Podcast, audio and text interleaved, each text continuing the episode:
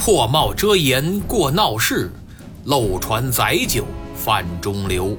躲进小楼成一统，管他冬夏与春秋。一八五三年六月十三日，北伐军攻克归德府（今河南商丘），随后准备由此北渡黄河，取道山东。可山东巡抚李会早已沿河布防，将大小船只全部集中到了北岸，没船了。太平军这通找啊，好不容易才弄来几艘，想多跑几趟把人给渡过去，结果走到半路，对岸的清军就用大炮猛轰，船也沉了，兵也死了。无奈之下，只得放弃从归德渡河，继续沿南岸西进，择机再行渡河。北伐军一路连下宁陵、睢州（今睢县）、杞县、陈留，六月十九日进逼开封。据《豫军纪略》所载，太平军多次攻打开封城。但城上守军炮火猛烈，靠不上去，而且受地形地理条件限制，挖不了隧道，所以只能撤退。这叫不破则舍嘛。转而占领了朱仙镇。在此期间，林凤祥一面向天津汇报军队的战况，指出后勤补给跟不上、通信不便利等现实困难，一面。大量吸收各地投奔的群众，声势不断壮大。清廷起初并未觉得这股太平军能折腾出多大动静结果发现他们要渡河北上，好家伙，这还得了！朝廷急令各路清军驰援河南，江宁将军托明阿率兵两千余人，由江苏清江浦北上。都统西陵阿率滁州的残兵败将从后头赶紧追，山东直隶的督府沿河加紧布防，堵住太平军北渡黄河之路。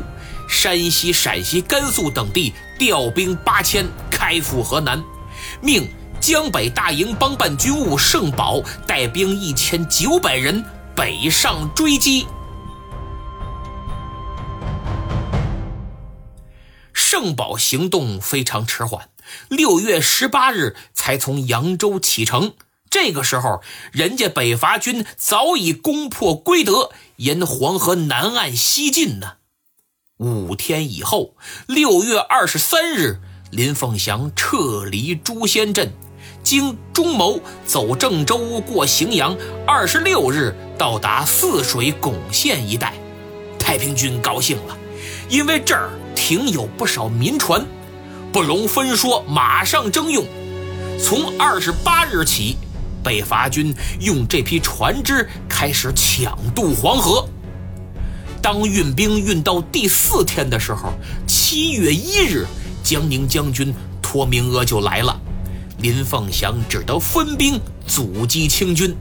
七月四日，北伐军主力算是全部渡过黄河了。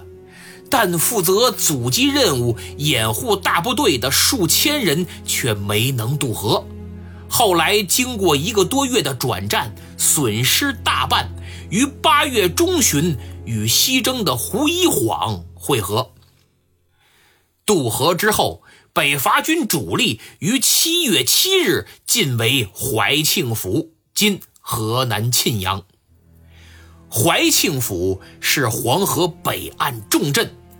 北有穿越太行山的羊肠板道，直通晋冀，就是山西和河北，可由此进取太原、燕京；南可渡黄河，挺进中原。东有淮渭官道，淮是怀庆，渭是渭辉，等于怀庆府地处豫晋秦三省之交界，有开封钥匙、洛阳门户之称。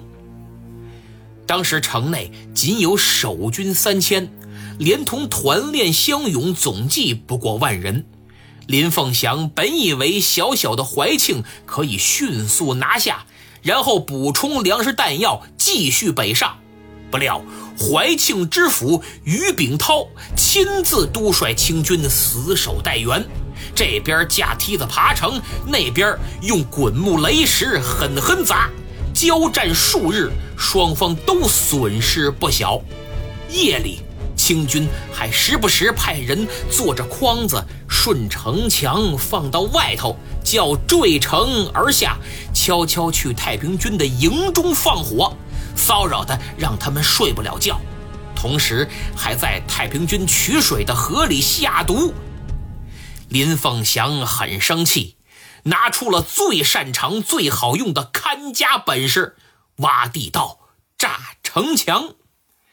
但清军作战很是英勇，再加上弹药比较充足，每次一炸都能迅速反击，组织抵抗，还赶快背着砖修补城墙，竟然将太平军成功击退，缺口还堵上了。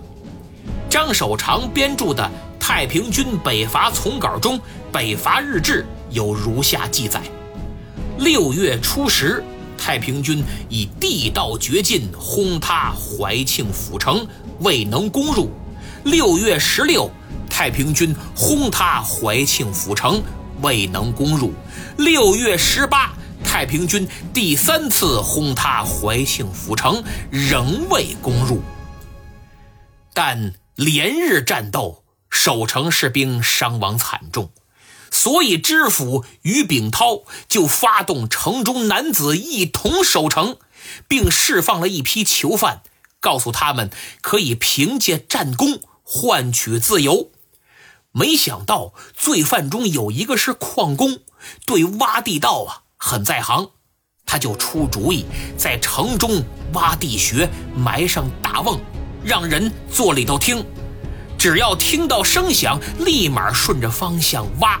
等声音越听越近，越听越清楚，再往里灌水，不仅地道破坏了，人也能淹死。《裘府君家传》所载的原文是：“乃于城中学地，指大瓮，坐以听之。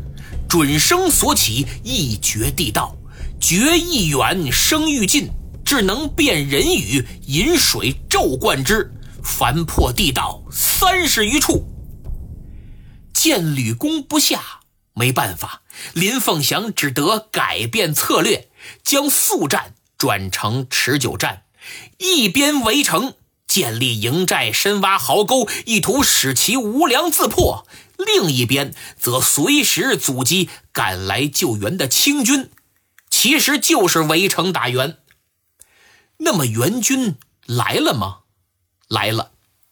因为清廷对太平军成功北渡黄河极度震惊，马上任命直隶总督讷尔金阿为钦差大臣，以理藩院尚书恩华和江宁将军托明阿帮办军务，所有黄河南北各路清军通通归其节制。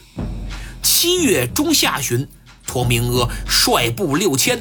盛宝率部一千九，恩华率五千余人，山东巡抚李会领了两千余人，先后赶到怀庆的外围。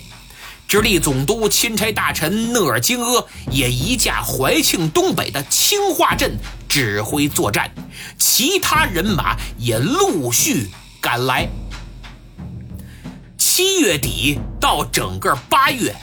救援怀庆的清军从北、东南三个方向对北伐军发起多次进攻，虽未能取得突破性进展、扭转局势，但太平军损失相当可观，数千人阵亡，用来围城的器械和工事也被捣毁不少。就这样。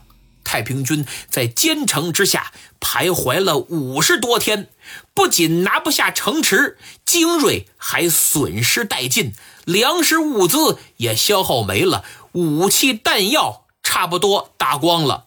可清廷还在调兵增援，眼瞅着人马越聚越多，将近两万，陷入三面包围的北伐军非常被动。